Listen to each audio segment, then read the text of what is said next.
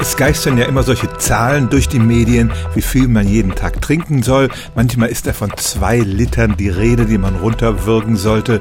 Das habe ich hier schon entkräftet. So viel muss es nicht sein. Es ist auch eine Legende, dass andere Getränke wie Kaffee oder Bier dabei nicht mitzählen würden.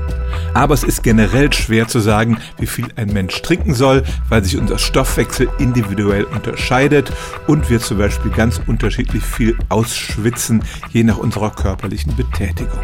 Und deshalb empfehlen manche Wissenschaftler, dass man nicht drauf guckt, was reingeht, sondern was wieder rauskommt. Wenn wir nur sehr selten pinkeln, dann ist es ein Zeichen dafür, dass wir uns nicht genügend Flüssigkeit zuführen.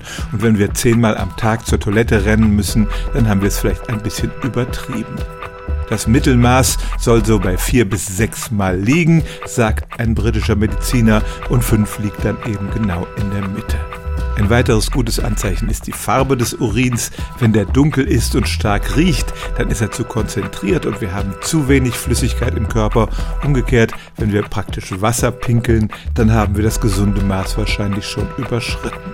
Also die Wasserabfuhr ist vielleicht ein besseres Maß dafür, ob wir genug getrunken haben, als die Wasserzufuhr. Und wer fünfmal am Tag zur Toilette muss, bei dem ist wahrscheinlich alles in bester Ordnung. Stellen auch Sie Ihre alltäglichste Frage unter stimmtz.radio1.de.